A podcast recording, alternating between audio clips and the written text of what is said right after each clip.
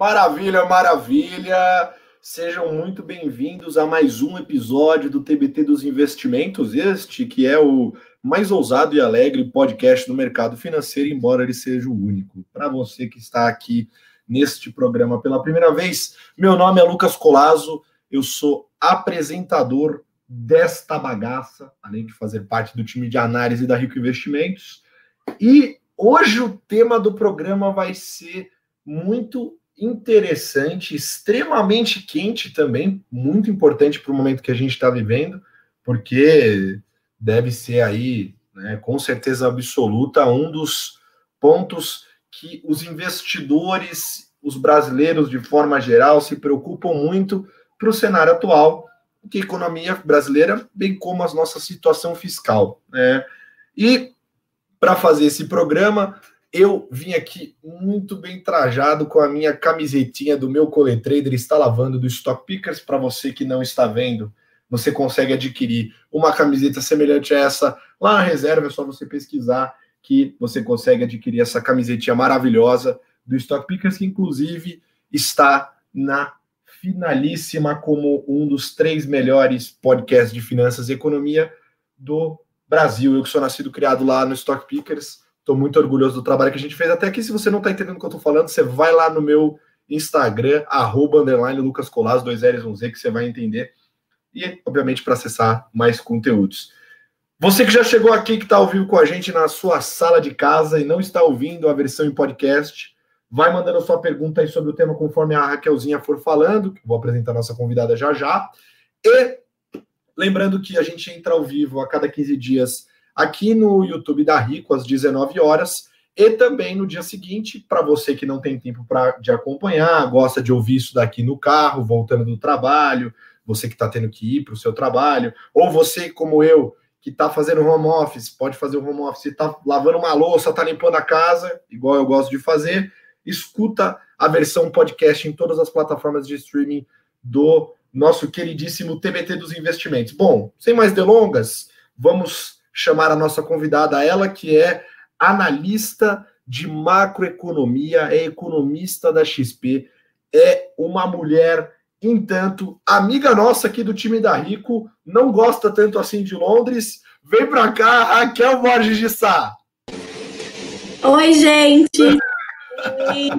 Bom, Seja muito obrigada pelo convite. Adoro vir aqui. Hoje eu vim preparada, porque eu fiquei sabendo, né, que era um talk show, então eu vim devidamente preparada para o talk show com o meu microfone. Eu vou contar para vocês que nesse momento, esse microfone que eu uso para gravar podcasts, ele está conectado. Mas tudo bem, é só para fazer um charme. Aliás, no momento, no momento jabá do programa que é, é tradicional, porque afinal de contas nós, nós vivemos de pro, propagandas aqui, você vai poder falar de todas as suas participações em podcasts, em conteúdos, que você é multitask. Isso é maravilhoso. Mas, Raquel, antes de mais nada, antes da gente dar sequência nesta bagaça, quem é Raquel Borges de Sá? É, bom, quem, quem sou eu? Difícil a pergunta, reflexiva, né? Bom, eu sou eu sou analista de macroeconomia aqui da XP Investimentos, né? Para começar tudo, para começar É, falando aqui na Rico, né? Eu, eu, sou analista de macroeconomia da XP Inc., por isso que eu estou aqui, né? De todos os grupos aqui da XP, aqui com vocês.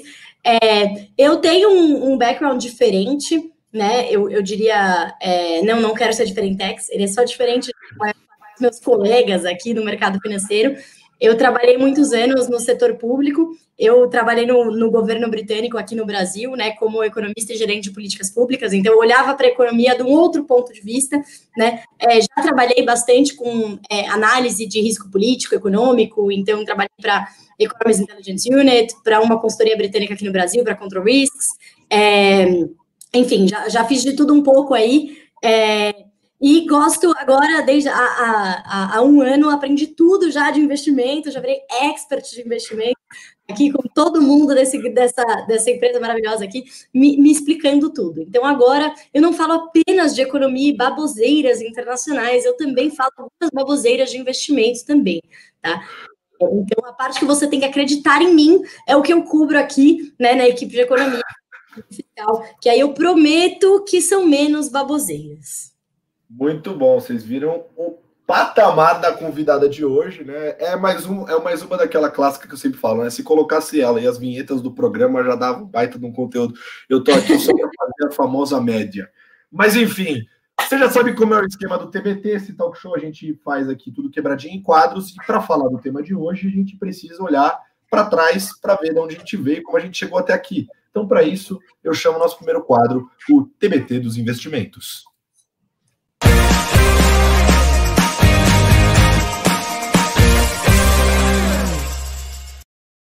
Maravilha, maravilha. Eu falei que esse negócio de vinheta é comigo mesmo. Podia só deixar a vinheta que estava ótimo. Mas, Raquel Zitia, vamos falar sobre fiscal e economia, o que vai pegar com o Brasil é o tema do programa de hoje. E, bom, antes da gente começar a falar olhando para frente, as expectativas de vocês, né, e tudo mais, eu queria que as pessoas entendessem, assim como eu tive que entender direito, como é que, de onde veio, né? Por que, que isso virou esse assunto tão barulhento, né? Por que está todo mundo falando sobre isso? Pelo menos aqui, né, do, lado, do nosso lado, no mercado financeiro, os grandes investidores, os gestores de fundo, todo mundo fala disso aqui no Brasil, todo mundo preocupado com isso. Né? Vamos tentar entender e mostrar para a galera por que, que, isso é tão importante, mas o que, que é exatamente essa situação fiscal do Brasil e tudo mais.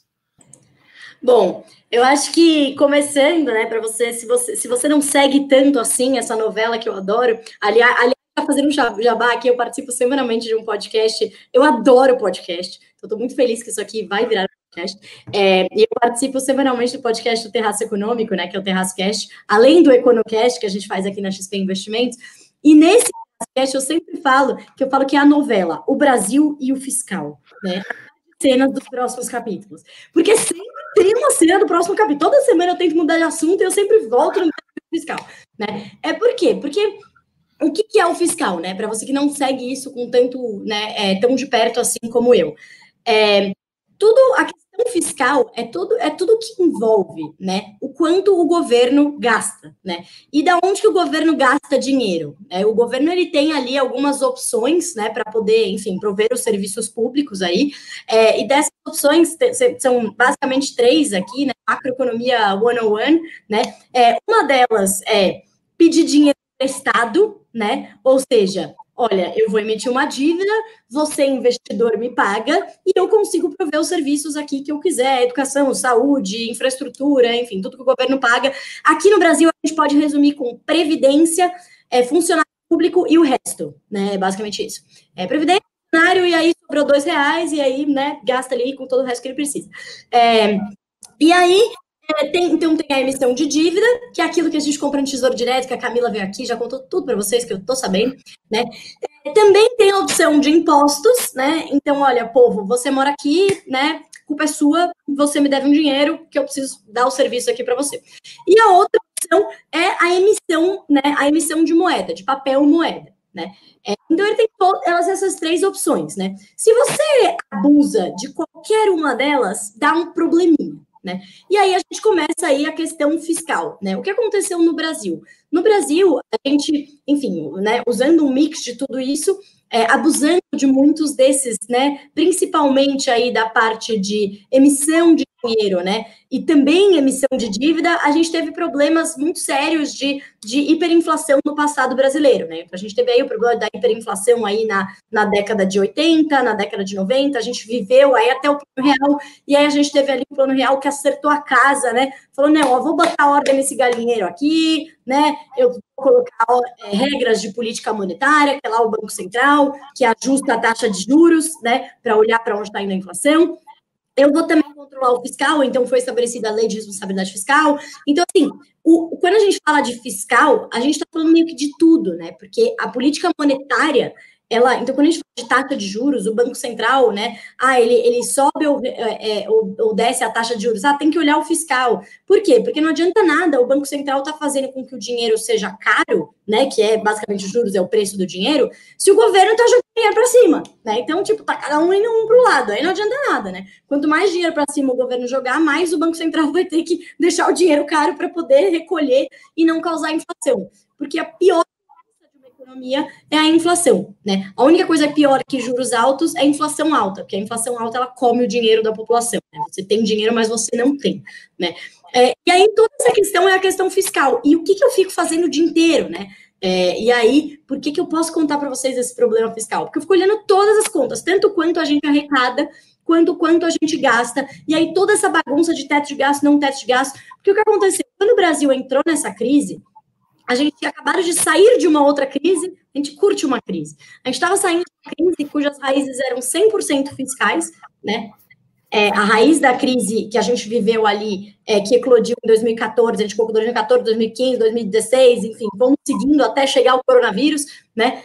É, eram totalmente fiscais, porque o que aconteceu depois da crise de 2008, né? Aquela crise lá atrás, a gente tomou, o governo tomou diversas atitudes, né? Políticas contracíclicas, ou seja, vamos gastar dinheiro, dar dinheiro para a galera aqui, tem uma crise complicada. Exatamente o que está fazendo agora em menor magnitude, né? Porque a crise foi um pouco menos pior do que está sendo a de agora, né? Naquele momento, aqui no Brasil. Só que aí, ao invés de, bom, a crise passou, superamos, vamos virar a página e seguir a vida, a gente transformou todos aqueles gastos em obrigatórios. A crise foi embora e a gente continuou gastando. Aí o que, que aconteceu? A gente continuou gastando, continuou gastando errado, continuou fazendo programas que não estavam aumentando produtividade, que não estava acontecendo. Assim, gastava, gastava, gastava, não avaliava para onde, tipo, se estava dando certo aquele programa. E aí muito dinheiro na economia sem aumentar a produtividade, o que acontece? Só fica mais caro. Tem um monte de dinheiro aqui, ninguém está produzindo mais. Bom, vai ficar mais caro. E aí, inflação, inflação, juros altos, enfim, um monte de coisa. Crise, né? Entramos numa crise, estavam saindo dessa crise ganhando credibilidade fiscal, né? Que aí foi quando então a gente aprovou o quê? O teto de gastos, né? Que foi aquela sinalização lá para frente. Olha, a gente sabe que a nossa dívida é alta, a gente sabe que o nosso juros é alto, a gente sabe que outro dia a gente tinha hiperinflação. E qual é o problema do investidor para isso, né? Ah, eu tô dó do brasileiro que vai ter inflação. Não, porque se você tem inflação e você comprou a dívida brasileira, é, ela vale menos, né? Assim, tudo vale menos, né? Então, é por isso que, obviamente, afeta tanto os investimentos, né?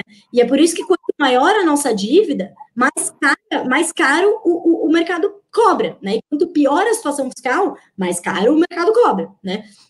Então, é porque maior o risco, porque ele fala, bom, em qualquer momento, o que, que o governo vai fazer? Ele não vai mais poder emitir dívida, porque ninguém vai comprar.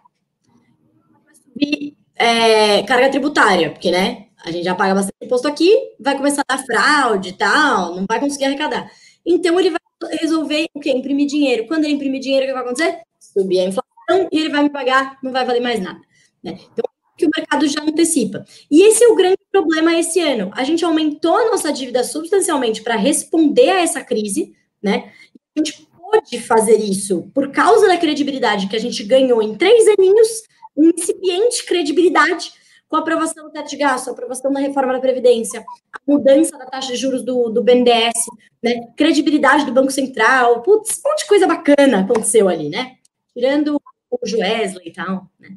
Então, ali, parte, um monte de coisa legal. Aí a gente entrou nessa crise do coronavírus, teve que gastar mais um monte de dinheiro. A gente só pode gastar esse monte de dinheiro e não ver a dívida, e não ver os juros explodirem, o dólar ir para o céu, porque a gente tinha esse ganho de, de, de, credibilidade. Então, a gente entrou nessa crise com a inflação baixa, os juros baixar. Né? A gente está vendo juros a dois, porque os juros estavam baixos quando a gente entrou nessa crise. O brasileiro não está acostumado a ver crise de juros baixos ao mesmo tempo. Que aqui é tudo errado, né? Mas o normal, quando você está numa crise, é baixar os juros.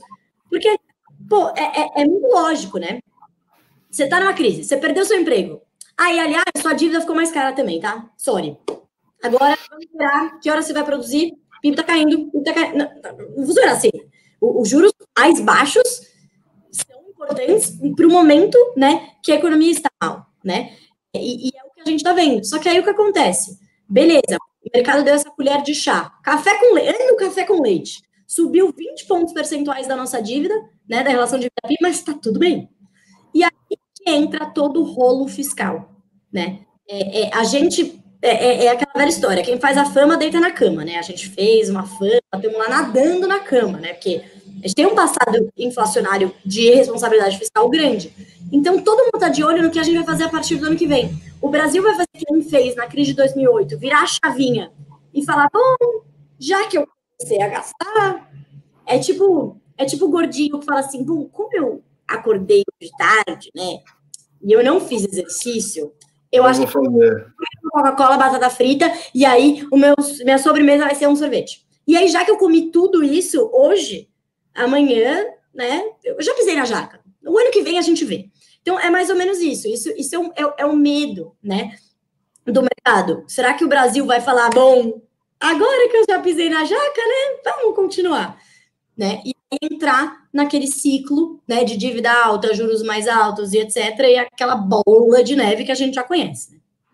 Perfeito. E, mas esse negócio de pisar na jaca, né? Isso que eu queria falar, porque não foi só o Brasil que pisou na jaca esse ano, né? Se você olhar, tudo bem que o Brasil, dentre a relação dos países emergentes, onde a gente pode se comparar, digamos assim, fomos né, um dos que mais gastou, se não que mais gastou, né? Tanto em relação ao PIB quanto em volume mesmo, absoluto. Né?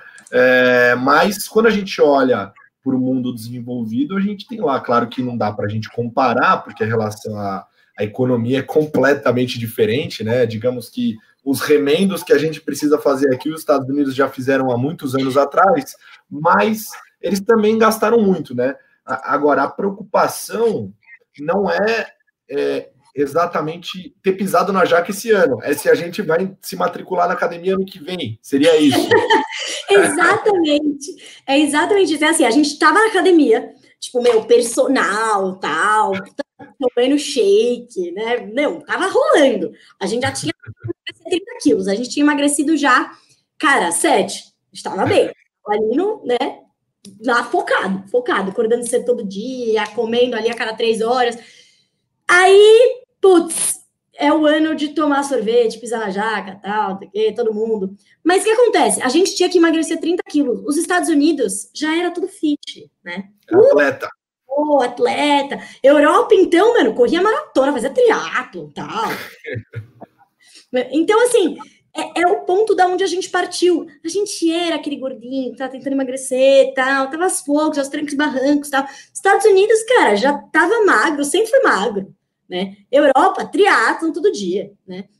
E a gente o quê? Não, olha, eu prometo que eu engordei de novo, eu sei, foi complicado, mas vocês viram que eu consegui fazer, eu tava emagrecendo, né? Eu vou voltar, né? Então, é exatamente essa, é, é, é, é exatamente isso que o Brasil tem que fazer. Falar, olha, a gente fez todas essas mudanças, a gente vai continuar, e a gente tem uma agenda, né? A gente tem uma agenda de reformas, a gente tem aqui uma reforma administrativa que a gente falou que a gente ia fazer, tem as privatizações que a gente falou que a gente ia fazer, tem reforma tributária para melhorar o ambiente de negócios. A gente. Por que, tudo é importante essas reformas estruturais que, mesmo que elas não tenham a ver com fiscal? Porque você arrumar o fiscal não é tudo, né? Ah, arrumei o fiscal, agora venham, venham até mim, né? Não é assim também. Você tem que esperar, né? Para quem tá ouvindo no podcast, eu fiz uma, eu fiz uma cara assim de, de tô de boa. mas, é, mas é, então assim, a questão agora é que tem essas reformas precisam ser feitas, tanto as reformas fiscais quanto as estruturais, para a gente melhorar o ambiente de negócios, né? Que era toda uma agenda microeconômica que estava caminhando bem importante, né? A gente precisa do fiscal para ele colocar assim o, o, piso para a gente começar a fazer o resto, né? É como se o fiscal fosse ali a matrícula da academia, né? Tem que fazer todo o resto ainda. Mas sem o fiscal, sem a matrícula da academia, você não vai na academia, né? Então é mais ou menos isso.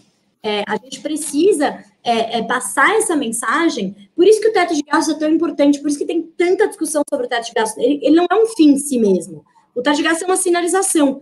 E ele podia sim ter sido feito de uma outra maneira. Existem diversas críticas que podem ser feitas ao teto de gastos, como ele foi desenhado.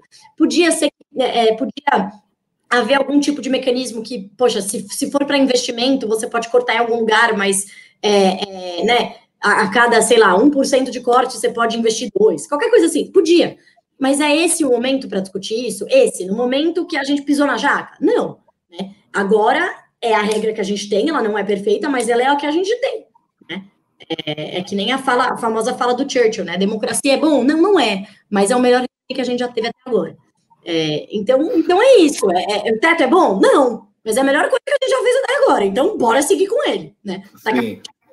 né? É, então, eu acho que... E, e, por isso que muita gente tem falado que o cenário agora é binário, né? Tipo, é, é, vai para um lado ou vai para o outro? Porque literalmente é. Muita gente está me perguntando, o que, que, precisa ser feito, né? É, para de fato o dólar cair, né? Para a gente ter essa, esse boost de confiança é, é para o ano que vem. Aí eu falo assim, olha, o que, que precisa ser feito é que nada precisa ser feito. Não podem fazer besteira, né? Então a gente está vendo o Tesouro Nacional, o Banco Central, todo mundo dando recado. Eu nunca vi um recado ser tão, dado tão claramente. Em todas as coletivas, o secretário do Tesouro Nacional fala: precisamos de reformas. A janela de oportunidade de juros baixos ela é curta, ela se fecha, ela vira, né? Ela vira rápido, o mercado vira rápido, a nossa credibilidade vai acabar, né? Quem faz a fama deita na cama, é isso. A gente fez a fama por muitos anos, né? Então a gente não de subestimar essa credibilidade, subestimar os juros baixos da nossa dívida, né?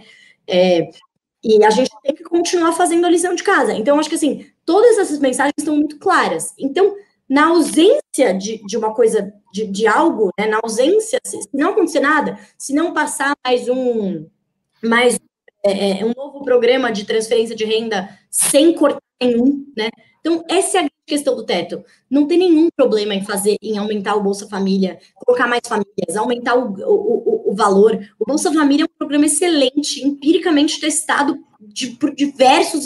Assim, acho que é o programa mais testado empiricamente, né? É muito bem sucedido. Poxa, excelente, vamos melhorar o Bolsa Família, vamos aumentar. Mas tem um monte de outros gastos sociais aqui que a gente tem numa lista, que o, o Nacional já mostrou, que eles não estão indo para a população que mais precisa, eles são caros, não são eficientes. Pô, vamos pegar o dinheiro dali e botar em outro lugar. Ah, não, aí não pode. Né? Eu só quero for dinheiro novo. Mas, bom, beleza, não tem dinheiro novo, não vai rolar. Né? Então, essa é a questão. Perfeito, perfeito. Mas antes da gente falar do, do, do, do que, que a gente espera daqui para frente, da sua visão daqui para frente, o que precisa ser feito para a gente matricular o Brasil na academia, nós vamos chamar o próximo quadro, que é o Vale a Pena Investir.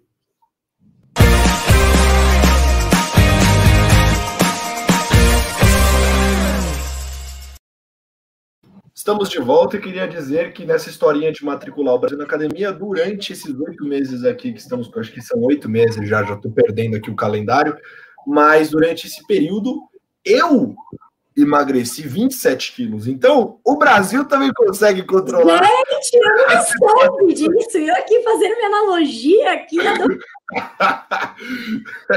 Embora adorei, pareça... adorei. Eu sou super a favor da saúde, gente. Sou super a favor da saúde. É da saúde, ajustei aqui, aproveitei, transformei o, a, a, a, o limão num suco de goiaba, como eu sempre digo. adorei. Mas falando aqui para frente, Raquel, vamos lá então. Vamos escutar a sua opinião, você que não fica em cima da muretinha, fala mesmo igual eu. E, inclusive, já digo, se você quer dar continuidade a este maravilhoso conteúdo didático, que inclusive isso daqui, esse, esse podcast amanhã vai ficar gravado maravilhosamente, eu vou escutar de novo, porque Raquelzinha sempre manda muito bem, impressionante. Mas, olha lá, até a, a Betina aqui, ó, Beijo, beijo Purple Bethany comentando aqui, ó. Que aula fiscal, economia e fitness. Você viu que aqui a gente um pouquinho de tudo. Only machines. Mas vamos lá. Olhando daqui para frente, Raquelzinha, é, Brasil tem um pouquinho de credibilidade construindo nesses últimos três anos. A situação é binária daqui para frente, né? Ou, ou é 8 ou 80, ou dá muito certo, ou é 7 a 1 de novo. E eu queria saber de você, né? o que, que você espera? O que, que você está vendo? E, digo mais, quero fazer uma pergunta mais profunda. Será que a, as pessoas responsáveis por esta, pelo controle e, e pelo, pela trajetória futura dessa situação, será que elas não sabem disso? Porque eu digo isso porque é o seguinte: Recentemente a gente fez a, a, a, live que a gente faz tradicionalmente no Copom, que você, inclusive, já tem cadeira mais cativa do que a minha. E você né, falou que o, o, o Banco Central, na, ali na, no comunicado, deu uma bela de uma alfinetada no mercado, falando para a galera: galera, eu tô vendo o que está rolando, tá? Sou o Banco Central aqui do Brasil, eu não sou qualquer um, não. Então vocês me respeitam aí, que eu tô olhando as coisas aqui igual vocês, né? Eu queria saber se será que não tem mais gente aí igual o Banco Central que também está olhando para isso e falando, calma aí que eu sei que está fazendo. Então são duas coisas. Primeiro, você acha que vai dar o 8, você acha que vai dar o 80? E segundo, né, é, se, tem, se a galera lá está consciente disso. Olha, eu acho que, assim, na, na, na minha opinião, né, eu sou. Muita gente fala, né, em qualquer momento, eu sou sempre considerada otimista, né? Eu, eu, me considero uma pessoa pragmática, né? Eu sempre falo, não, eu não sou otimista, eu tô falando tá acontecendo, né? Dar uma opinião. E eu sempre, é, eu comecei a trabalhar no, no governo em 2015, né? E aí eu tinha que vender o Brasil em 2015. Imagina, complicado. E tinha sempre o bright side. Tinha, eu lembro que eu fiz uma apresentação uma vez que era comparando a crise daquele momento com a crise da década de 90. Eu falei, olha só, podia ser pior, né? É pior. Eu sempre penso por essa lente, né? Então acho que é por isso que as pessoas me consideram otimista. Mas eu acho assim, é, sem ser assim, poliana, né? É, eu acho que a gente está numa. É, a gente está realmente numa, numa é, encruzilhada mesmo, mas eu sou mais pro lado otimista. E, e explico por quê, né? É, eu não acho que vai acontecer, não acho que vai ser assim, ah, vai ser a festa da, da, da, do Brasil, né? Vamos crescer 10%, tudo vai acontecer, vai passar todas as reformas, vai ser tudo maravilhoso e assim, nossa, assim, louco Brasil total, né? Não, não, não acho que é nesse, nesse, né, nesse absurdo na terra aí da maravilha. É, eu também acho que, assim, é muito improvável, eu não consigo ver a equipe técnica desse governo que eu tenho, assim, é, eu, eu, conheço alguns, né, e sei, e, e outros eu não conheço pessoalmente, mas sigo muito, né, o trabalho, eu acho muito difícil você virar toda essa galera a mudar, né? Então, acho que, assim, para virar a chavinha, que nem foi virada em 2008, você precisa mudar toda essa equipe, né? Que, de fato, foi o que foi feito em 2008, pode ser. Mas eu acho que, politicamente, seria seria um pouco suicídio, né? É, o Bolsonaro realmente virar e falar, não, tchau, Guedes, tchau todo mundo, tchau, Campos Neto, tchau, é, Bruno Funchal, tchau. Todo mundo que fala para ter responsabilidade fiscal, tchau, né? Então, eu acho assim, eu não acho que o, o Guedes vai conseguir aprovar todas as privatizações, improvável, mas eu não acho que vai ter isso, é, ah, não, vai acabar o auxílio emergencial e o Bolsonaro vai falar, não, vamos estender o Renda Brasil, é, é, é, o, é o auxílio emergencial para todo sempre. Né? Eu acho que a gente vai continuar meio que a trancos e barrancos. Vai passar alguma reforma, outras não. Vai passar tributária, administrativa, PEC emergencial, marco regulatório, privatização. Não, não vai passar tudo.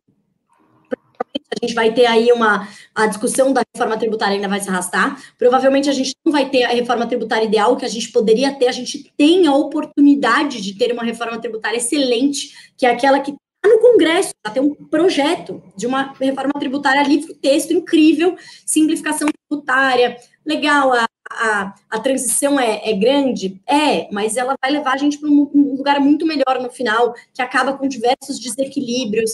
Pô, super reforma, né? Reforma para todo, nenhum acadêmico botar defeito. Não vai passar. Tem grupo de interesse, tem gente que vai sair perdendo, tem gente que vai falar que vai pagar mais imposto, tem gente que não vai, vai passar uma reforma mais ou menos. Mas, mas passa, melhor que nada, né? Então, assim, provavelmente alguma reforma que mude, simplifique só os é, tributos, por exemplo. Na, na, na, no lado fiscal mesmo, né, de se vai romper o teto, não acho que vai romper o teto, tá, o ano que vem. Acho que a gente vai continuar aos três anos, mas essa discussão vai voltar de novo o ano que vem. Ó, de novo, rompeu o teto, vai romper o teto. E agora? O que, que a gente faz? O que, que a gente faz? Então, acho que assim, a economia é, é, vai. O, o, o, lado bom é que a economia está recuperando, a gente vai crescer esse ano, vai cair esse ano menos do que muita gente esperava que a gente caísse, muito devido aos programas. A gente gastou 8,6% do PIB, né, de, de, de impulso fiscal. Foi um dos maiores números do mundo. Eu estava eu tava atualizando essa tabela hoje, né? É, eu olhei país que, acho que era o Peru, agora não me lembro onde ela, se eu abrir meu Excel, certamente ela está aqui em algum lugar. É, achei, pessoal, achei. Peru, 6,6%. Noruega, 5,4%. 5,4%, gente, né? E a gente, 6,6%. China, 4%. Argentina, 3,9%. Olha os coitados da Turquia, 0,8%. Isso tudo é porcentagem do PIB, né? Então, assim, não queria estar lá na Turquia, né? Deve estar muito complicado. Ou mesmo na Índia, que teve, né, que, que foi uma onda muito pesada, né? A, Índia ainda que é um, um, um país super populoso, 1,8% do PIB. Né? Então, assim, realmente a gente está no, a gente tá no, no, top, top alto ali, né? É, eu não posso dizer qual é o número, a gente está em oito na minha lista, mas eu não tenho todos os países do mundo, só tenho alguns. Mas, é, mas enfim, a, o recado é, sim, gastamos muito dinheiro, né? É, mas, pelo menos, esse dinheiro foi bem gasto. A gente não gastou um programa maluco que não ajudou ninguém não fez nada, né? Ele realmente, eles, eles, eles foram eles foram positivos, né? Eles foram bem-sucedidos ao que eles se propuseram.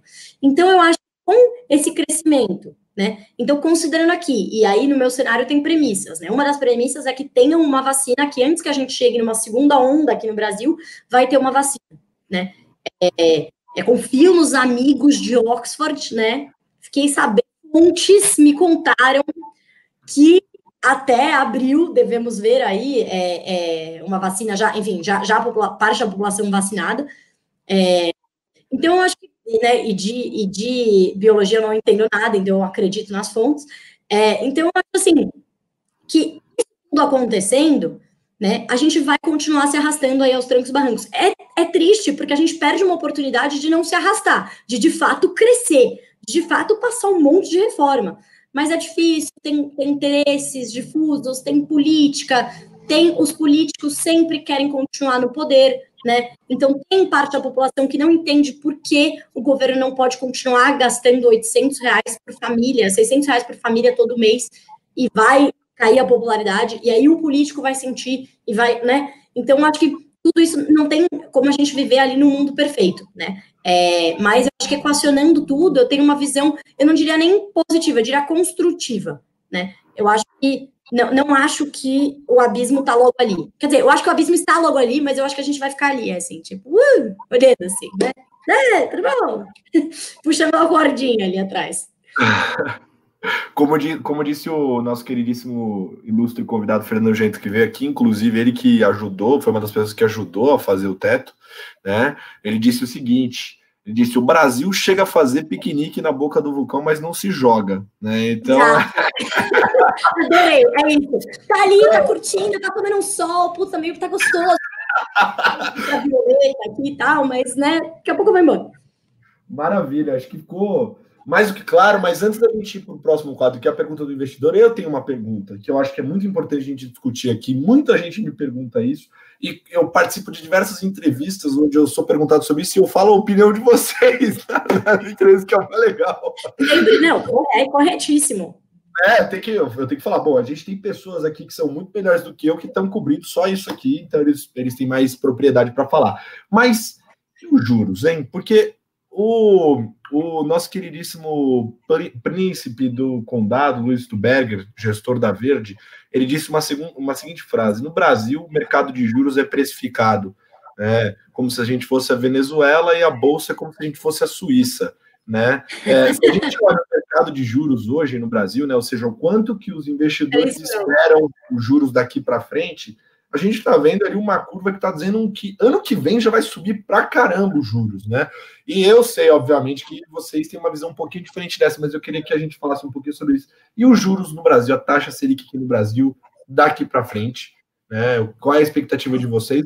E por que, que você acha que o mercado, né, que os investidores estão esperando um juros que vai subir dessa forma, né? Acho que assim, é tão ruim assim a situação para o negócio estourar desse jeito? Olha, eu acho que é, gostei dessa frase, porque eu sinto bem isso, assim. Na verdade, outro dia eu aprendi, né? É, como eu falei, eu estou no mercado há um ano só, né? Então, enfim, aprendo todos os dias, continuo aprendendo bastante. Outro dia eu aprendi com um colega aqui, querido, que ele, ele eu sempre lia a curva de juros assim, bom, se a curva de juros está dando lá, DI 21 tá em 3, 4. Estou falando número aleatório, tá? Tá em 3. É, então o mercado vê a Selic em 3. Não, é maior ainda, porque ele ele tá vendo 3 em 12 meses, ou seja, é maior. É. Eu, descobri, eu, eu, já achava absurdo. Aí quando eu descobri que era mais ainda, eu falei, Jesus amado, os caras tão bêbados, não é possível. Porque eu não consegui entender. Então eu acho que assim, tem uma questão que é realmente uma expectativa. Tem gente que acha mesmo que tudo vai para o ralo e não vai ter jeito né? É, aquilo que eu comecei falando, né? Das três opções do governo e tudo mais. É quando você tem, quando o governo ele recorre é, tanto à emissão, muita emissão de dívida, né? É, quanto à parte da emissão monetária, o que, que é o, o que, que é o, o remédio, não remédio, né? Qual que é o preço? São juros altos. Porque você emite muita dívida, o mercado, e você não tem condição de pagar, né?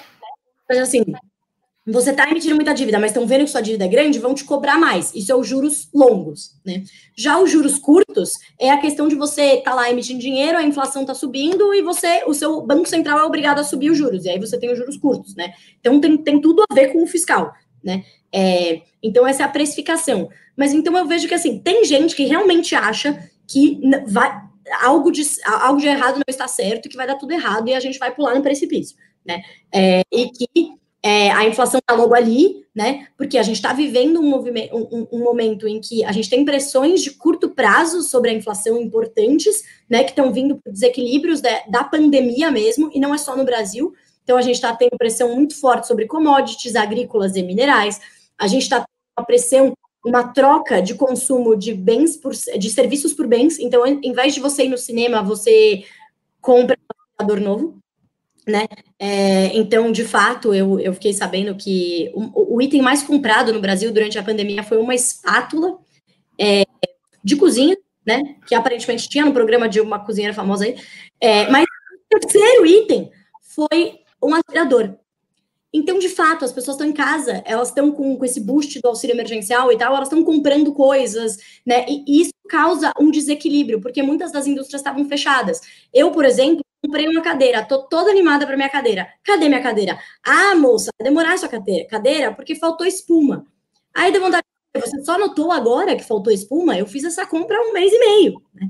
É, então, então é aquela questão, eles dão ali o, o, o prazo padrão e aí eles percebem que faltou espuma, né? É, então, tá tendo um desequilíbrio na, na, na, na produção, né? Que, que tá muito fruto da pandemia, de muito dinheiro que foi para uma população que tem uma propensão marginal a consumir maior e tudo mais, né? Porque em condições normais de temperatura e pressão, né? Se a gente não tivesse com um risco fiscal enorme, essa pressão inflacionária ia se dissipar ao longo do próximo ano. E isso provavelmente vai acontecer, porque a gente tem uma pressão baixista forte que vem do desemprego, né? É a questão. Você não tem muita gente trabalhando, você não tem pressão sobre os salários. E você também não tem uma galera toda cheia da grana que pode comprar as coisas. Então você não tem pressão ali sobre, sobre o preço do que está sendo produzido. Então, o que a gente chama de ociosidade da economia. A ociosidade está alta, né? Então, está puxando ali a inflação para baixo, né? Então, tem muito produtor que está recebendo essa inflação, mas não está repassando, né? Porque tem medo de não vender. Então, se a gente não tivesse um buraco fiscal, o, o que, que aconteceria? E por que, que os, os economistas não estão bêbados, os economistas do Focus? Que não tem inflação disparando. Por quê? Porque eles estão vendo essa ociosidade muito grande, eles estão jogando nos modelos lá, um monte de modelo lá, tá dando, ó, vai continuar baixa.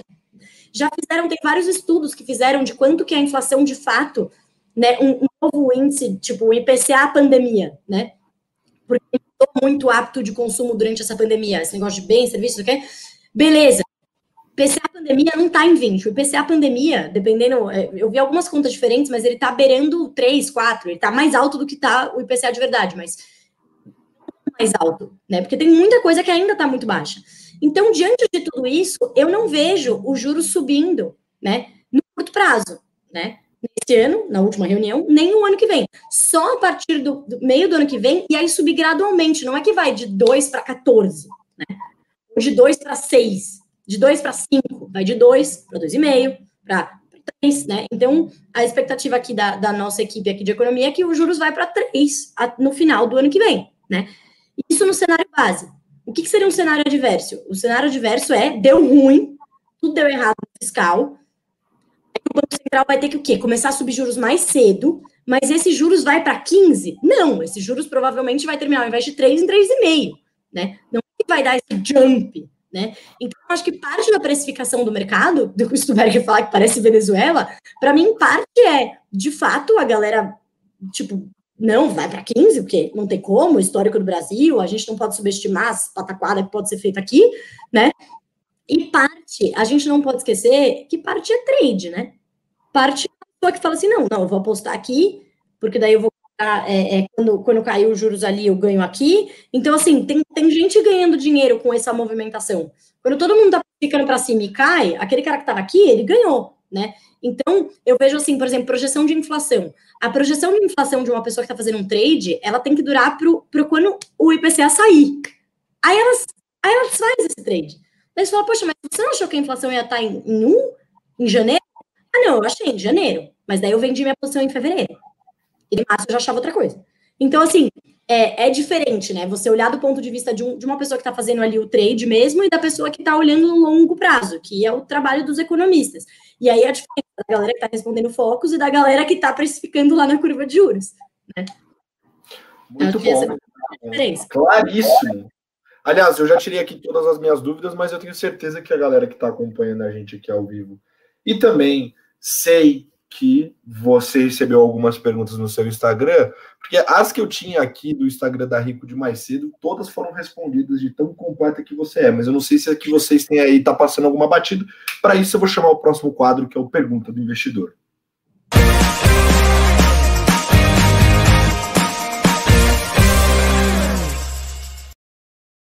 Raquelzite, Raquelzite, então vamos lá. O que, que você tem aí que a galera te mandou mais cedo que você acha que seria legal a gente colocar aqui como pergunta? Olha, tem uma, é, tem uma pergunta, é, me perguntaram sobre juros, que eu já falei, sobre dólar também, né, que eu já falei, que tem uma pressão, é, agora eu falei tanta coisa que eu não lembro direito se eu falei de dólar, eu falei de dólar? Falou razoavelmente por cima, mas falou, falou, falou. Assim, em resumo, né, o dólar, o que, que a gente acha, o que, que eu acho para o dólar, né, que o dólar vai é, é, tudo indica, todas as questões estruturais, a parte comercial que a gente está vendendo muito, a eleição do Biden com mais pacote fiscal, com aversão, com redução de aversão ao risco, com previsibilidade. Biden, o que, que o Biden traz de bom para o mundo? Previsibilidade. Ele não vai acordar amanhã e falar tarifa no mundo inteiro. Alô, alô, tarifas, tarifas. Não vai acontecer, né? né? Então, pelo menos a previsibilidade a gente vai ter, essa previsibilidade reduz é, é, reduz a aversão ao risco e, e, e, machuca menos emergentes e acaba, na verdade, beneficiando ativos de emergentes. Então, isso inclui é, também o dólar, né? E a gente tem um movimento comercial, né, um movimento de aversão ao risco, um movimento de injeção de liquidez por bancos centrais ao redor do mundo, pelo pacote fiscal dos Estados Unidos. Então, muita coisa, assim, tudo tá, tá, tá carregando o, o, real para valorizar. O que que, de novo, o que que tá levando o real a descolar do valor estrutural? O risco fiscal. O risco tem que ir para algum lugar. E o risco tá, vai para o dólar, é muito fácil. A gente tem contas capitais abertas, a gente tem um câmbio flutuante, ele vai, né? Mas tudo, é, nosso, de novo, cenário base, não acontece nada de extraordinariamente horroroso, segue e aí o, o real vai, caminha para aquele lugar, né, pra, mais próximo do estrutural. Eu acho que mais uma coisa que eu achei interessante aqui é se eu não vejo chance de ocorrer protestos, que nem aconteceu no Chile por causa da falta de assistência. Olha, eu achei essa pergunta interessante porque eu não consigo imaginar, né? É, quem imaginaria ser falta de assistência depois que o governo gastou 8,6% do PIB em estímulos, né? Então, na verdade, assim, talvez seja uma pergunta de, ah, depois com o fim dos estímulos, né? Eu não vejo uhum. protesto. Eu acho que Sim. não, porque eu acho que, assim, o, o, eu, eu, eu achei é, que fez muito sentido essa retirada gradual do auxílio emergencial, né? Realmente teria um, o que a gente chama um fiscal cliff, né? Que é tipo, você tá no topo da montanha fiscal de um monte de dinheiro para a população e aí você cai, né? Esse, esse, é o fiscal cliff. Então, eu acho que assim, isso não, isso, isso está reduzindo a, a, a possibilidade de acontecer, porque a gente, o governo reduziu aos poucos o auxílio e, ao mesmo tempo que a economia está voltando, né? Está é, tá abrindo gradualmente. Então, acho isso importante. Então, eu, eu não acho é, acho muito improvável, tá? Até porque a popularidade do Bolsonaro é, provavelmente vai cair um pouco, mas o Bolsonaro foi um dos únicos presidentes no mundo que ganhou popularidade durante a pandemia, né? É, então, eu acho que isso é, é, não é um risco né, que eu vejo no horizonte. Muito bom, muito bom. Perguntaram aqui, eu achei legal, acho que até você pode comentar um pouquinho melhor, né? Que se o Biden traz previsibilidade, por que o dólar continua subindo? Qual que é a sua opinião sobre isso? Então, é, a questão, por que, que o dólar continuou subindo? É, bom, tem, tem vários, tem, tem, algumas questões operacionais, né, de mercado. Então, por exemplo, é, é teve uma, logo depois da eleição, né, o dólar caiu muito, é, e aí teve uma, no mesmo dia, né, caiu e subiu muito no mesmo dia. E aí, muita gente falou que foi porque, enfim, vai ter uma mudança de regulação aí, é, de, é, de posicionamento de, de, de fundos mesmo, é, que tinha uma isenção de você fazer um overhead, né? Ou seja, você tem um head maior do que você precisa, porque você tem na sua carteira é, em capital estrangeiro, e isso era isento de imposto, de, isso era isento de imposto. e agora vai deixar de ser isento. Então, o overhead não vale mais a pena. Então, tinham muitos fundos, muitos, enfim, muitos investidores institucionais reduzindo a posição. E aí, como eles iam ter que vender, aí no caso, eles iam ter que vender real e comprar dólar para poder refazer essa posição. E aí, quando eles viram o dólar caindo muito, tipo, oh, agora é a hora, né? E aí teve uma corrida ali. Mas, enfim, tem algumas questões que são mais técnicas, mas o grande risco é o quê? O fiscal. O que, que foi decidido? O que está se aproximando, gente? Domingo. Eleições. O que, que aconteceu em Brasília? Aconteceu que em Brasília, o recadinho dado foi: olha, a gente está nessa bagunça aqui, ninguém sabe se vai ter Renda Brasil, não vai. A gente já falou de, de compulsório, que foi o maior tiro no pé da história, deu tudo errado né? Um monte de ideia fraca, assim, o mercado super estressado. Relaxa, galera, vamos falar depois das eleições. E aí passou um mês de tipo, Brasil fingindo que nada, né? E aí, o quê? Tá chegando as eleições. E depois das eleições também está chegando. Então a galera está com medo do que vai ser discutido no pós-eleições. Então é de é o risco fiscal batendo na porta. Muito bom, muito bom. Bom, acho que a gente está contemplado aqui dessas questões. Eu vi uma, uma pergunta aqui sobre ouro que eu achei super interessante. Infelizmente, a gente não tem tempo e também não dá para encaixar ela aqui, porque nem a pauta. Mas deixa o convite, se você quiser, você vai lá no meu Instagram, porque eu falo bastante sobre ouro lá também, já que eu tenho expertise com alocação. Enfim, vamos para o próximo quadro que eu estava muito ansioso para chegar, que é o momento inspiração.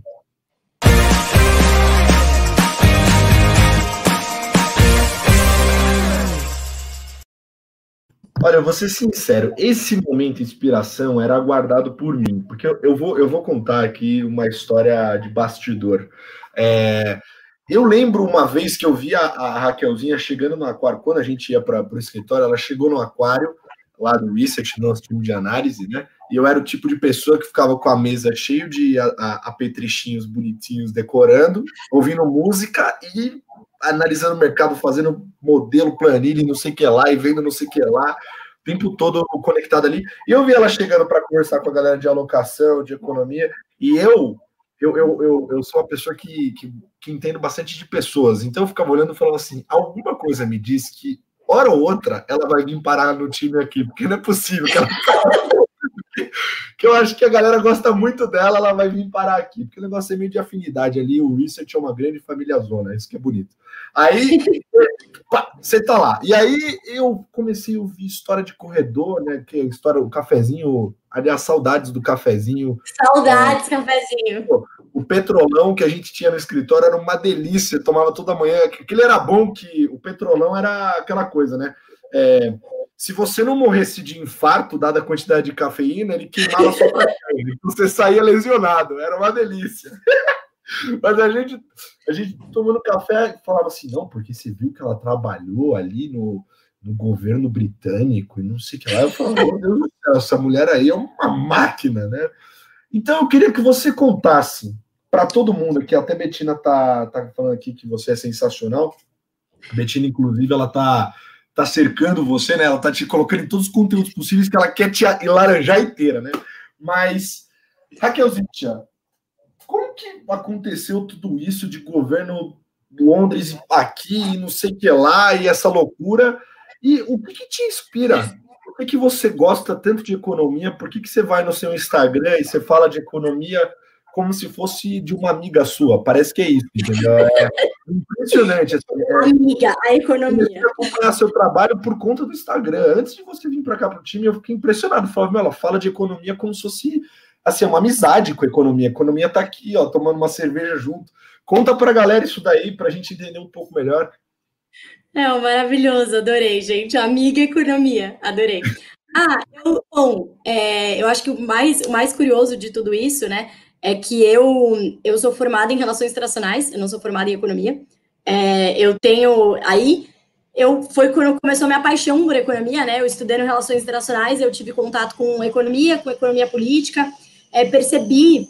Percebi que gostava muito, gostava muito de história econômica. Eu sempre gostei muito de história. E aí você vai começando a perceber as coisas, né? Eu percebi que eu gostava muito de história econômica, né? Eu lembro Cara, eu nunca esqueço um dia que eu tava na aula da escola, sei lá que série eu tava, tipo, primeiro colegial, sei lá. E aí a gente tava pro, a, a, a, estudando aquela política, agora eu até esqueci o nome da política, mas foi quando o Vargas, ele queimou as sacas de café, né? É, que tinha, né, tava lá produção demais, né? E ele falou, não, queimar, tem a solução, queimar as sacas.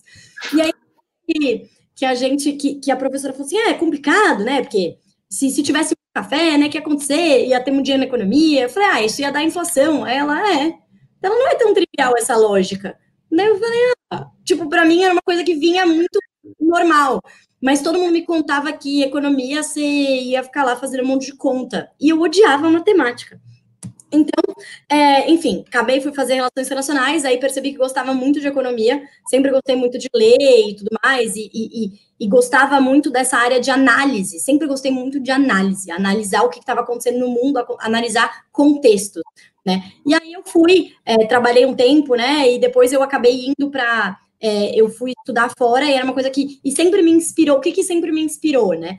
Eu queria conseguir saber é, eu, eu, queria saber falar de economia como se eu estivesse falando de uma amiga, né? Então, assim, eu sempre gostei muito desse tema porque era algo que eu via no dia a dia, eu queria entender. Então, eu lia jornal, eu pegava os jornais, eu tinha uma pilha de jornal que eu guardava em casa, que tudo que eu achava interessante eu cortava, eu grifava, eu escrevia, eu não entendia um conceito, eu ia procurar. Então, era uma coisa que eu sempre tive essa sede de entender porquê daquilo, né? E, e, sempre num contexto meio histórico, eu sempre gostei muito de história, então, para entender todos os movimentos, assim, da economia. É, enfim, aí eu fui estudar economia política, que eu sempre tive o um pezinho na política, né?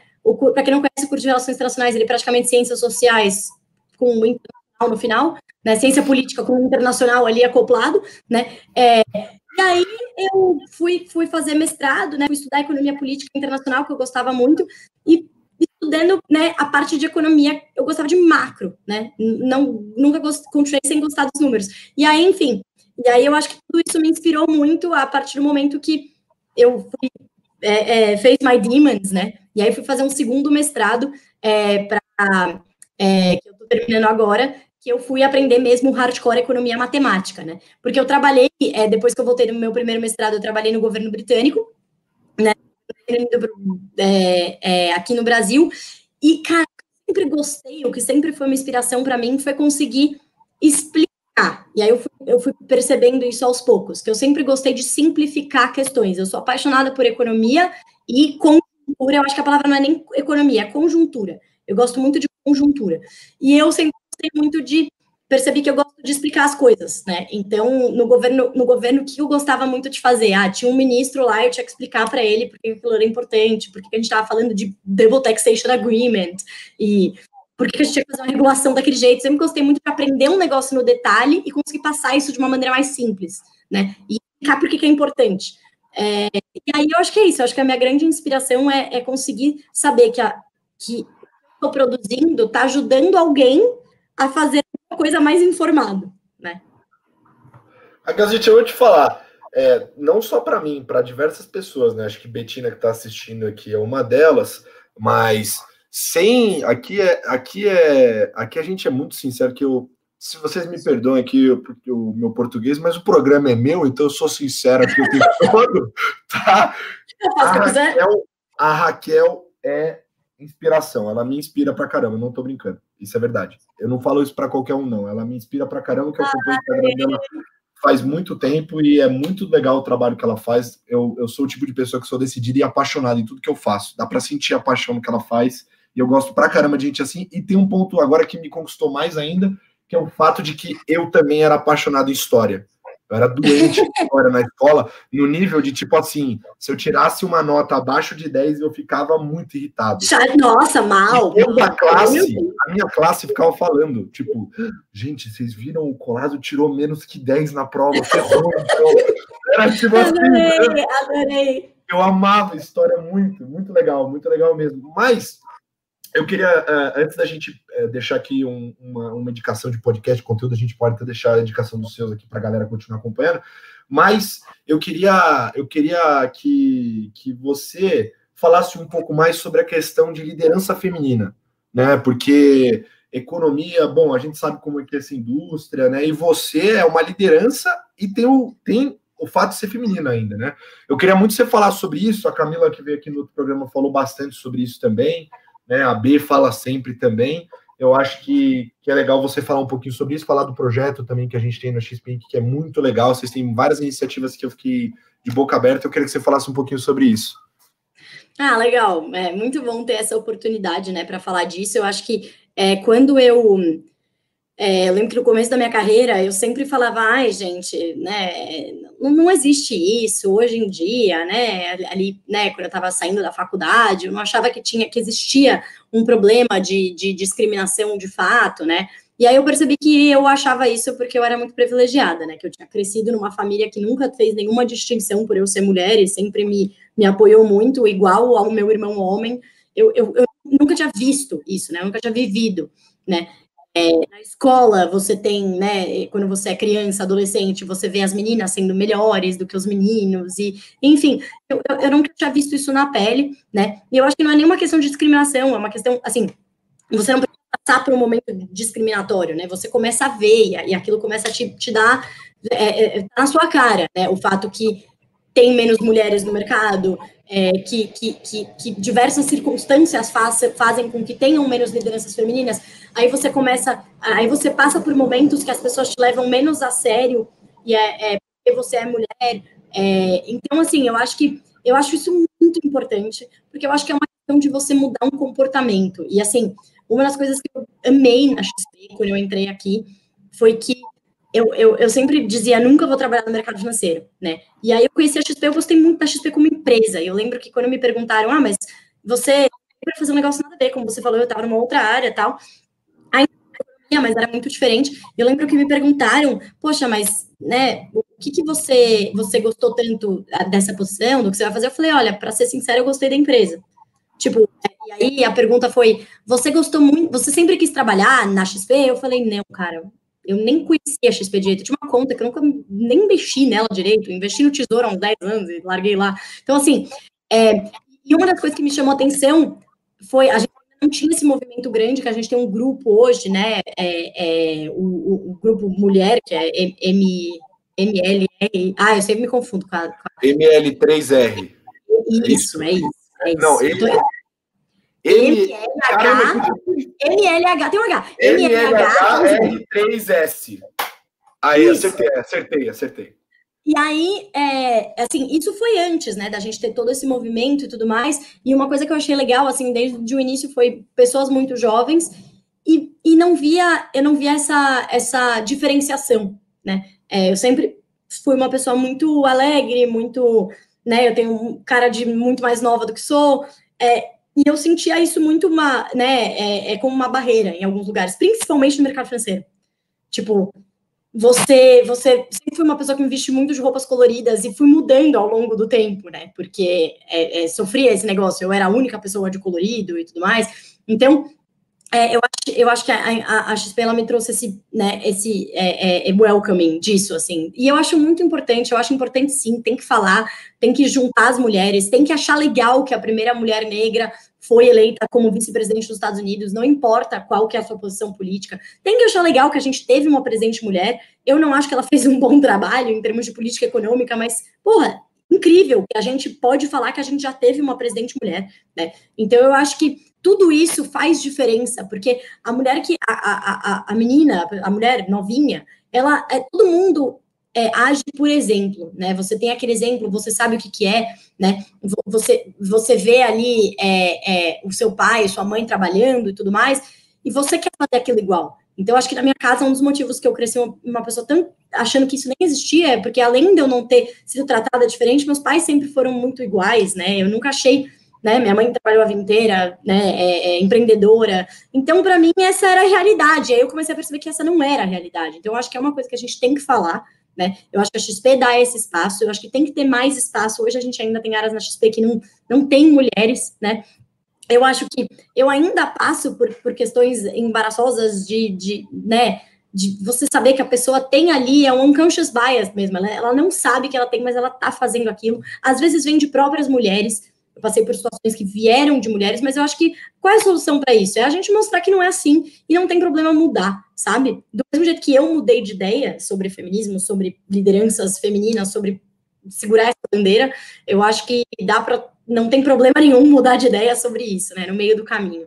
Então, então isso eu acho muito importante, eu acho mesmo para servir de inspiração, para qualquer mulher saber, né, para a gente não ver. E aí eu tenho a cerejinha do bolo fazendo um jabá aqui, né, que você falou que podia fazer jabá? Tô fazendo jabá? É. Eu tô fazendo, eu tô terminando a minha tese, né, de mestrado, se Deus quiser, e se meu orientador quiser, e a banca também quiser, né, infelizmente Deus não manda muito nisso, é, e eu passo. Eu tenho aí uma, é, a minha tese de mestrado, eu vou testar, eu estou testando, né, é, se mulheres realmente mais avessas ao risco nos investimentos. É, e contar, spoiler, já achei, já rodei os dados, é baseado nos dados da XP, de clientes da XP, é, e sim, é, mulheres são mais avessas ao risco é, em investimentos do que homens, e aí faz a gente pensar por quê, né? Por quê? Por quê? E se você controla por todos os outros, é, é, todos os outros indicadores socioeconômicos que eu usei, salário, enfim, moradia, status, estado civil, tudo, o que mais importa é o gênero, né?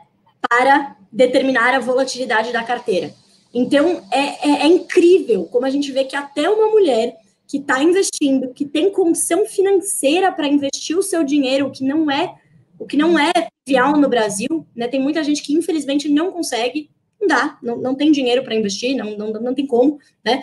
É, e é, essa mulher, ela se vê, né, por ela ser mulher, que ela tem que tomar menos risco. E aí isso já me diz muito, né, sobre o que, o quanto a gente ainda tem que caminhar nesse cenário de investimentos.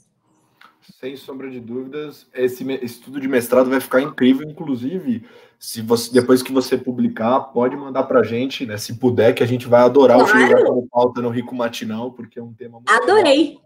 E digo mais, acho que o, o nosso papel, né, é um pouco do que você falou. Acho que a gente tem que apoiar, né? Então, achar legal, apoiar, dar espaço. É, nossa função nessas horas é essa. Baita do assunto, adorei que você falou, você deu aula de novo, pelo amor de Deus. É, vamos encaminhar aqui para o final, porque senão ela vai dar aula em tudo aqui, eu tô cada vez me sentindo mais burro. Mas vamos lá. para o momento, Marília Gabriela do pro, programa, que é Adoro, o... peraí, deixa eu pegar meu... Pode vir a vinheta do boleto no boleto.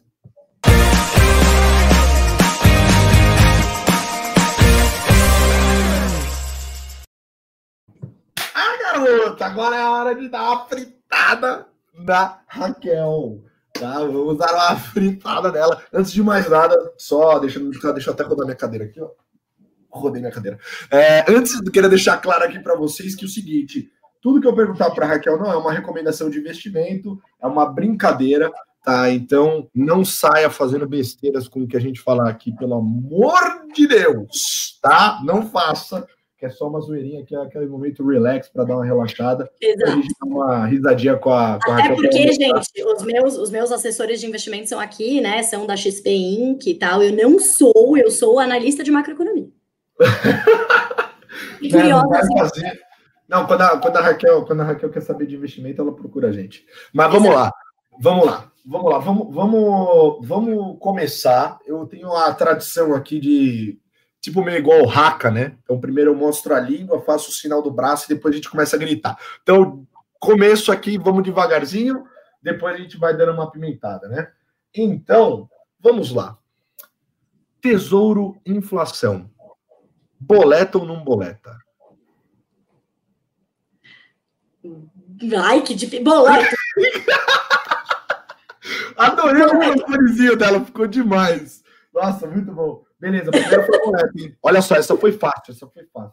Agora eu quero saber. Mas é que você não me falou o ano, né? Daí ficou complicado. Né? Não, deixei aberto aqui. aqui é, eu, é, eu ia falar depende, mas aí eu sabia que você ia brigar comigo tal, e tal. Não, não, é do tamanho do tweet. Se você quiser falar o, o, o ano, tudo você fala. Ah, tá bom, tá bom. Fechou. Fala o que você quiser, que o programa é seu também. É, vamos para o próximo, então.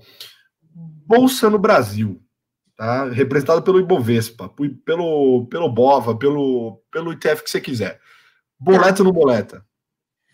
Boleto como parte da minha alocação diversificada tenho que ter Bolsa Brasil. Tudo, não. Tudo de nada. Show. Maravilha. Tá muito fácil, assim. Começar é. a pegar mais pesado. Ouro. Não boleto. Não boleto. Não boleto ouro! Não boleto ouro. Porque, não, porque eu acho que tem outros, é, eu acho que tem outros investimentos que dá para ter. Você pode, por exemplo, um trem de ouro. Você não precisa ali, você pode ter até o dólar, trem de ouro ali não redeado. Legal, você tem ouro, você tem dólar. Eu acho que dá para ter é, investimentos um pouco mais sofisticados. Bicho bola, meu. Olha aí, maravilha. Economia do Brasil para os próximos anos. Boleta ou não boleta? Raquel Borges de Sá.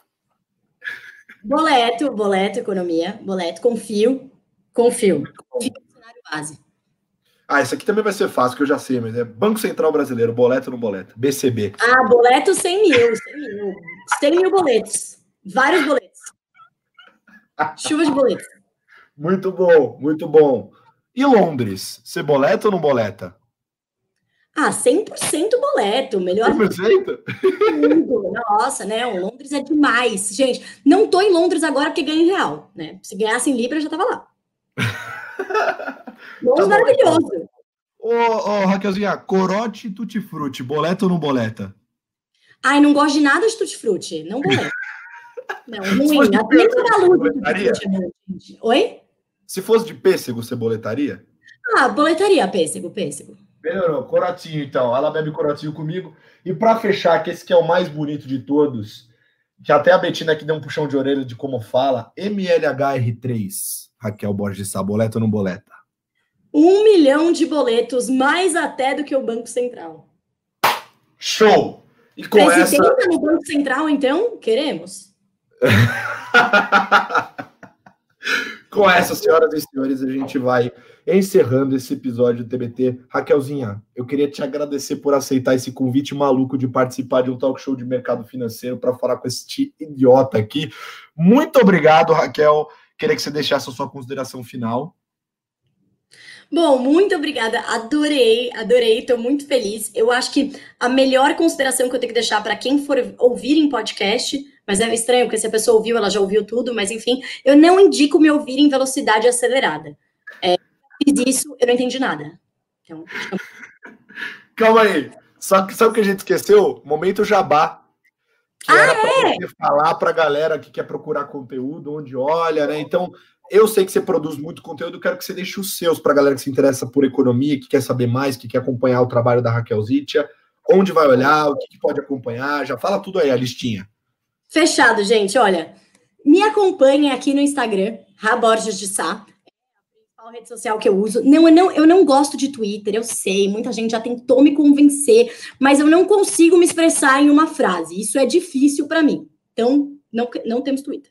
Mas temos Instagram, tá? Temos também muitos conteúdos lá na página de conteúdos da XP. No YouTube da XP também tem. Eu também sou uma das editoras do Terraço Econômico, um site completamente independente, que não temos relação com a XP, nem a XP com ele, e tá tudo bem.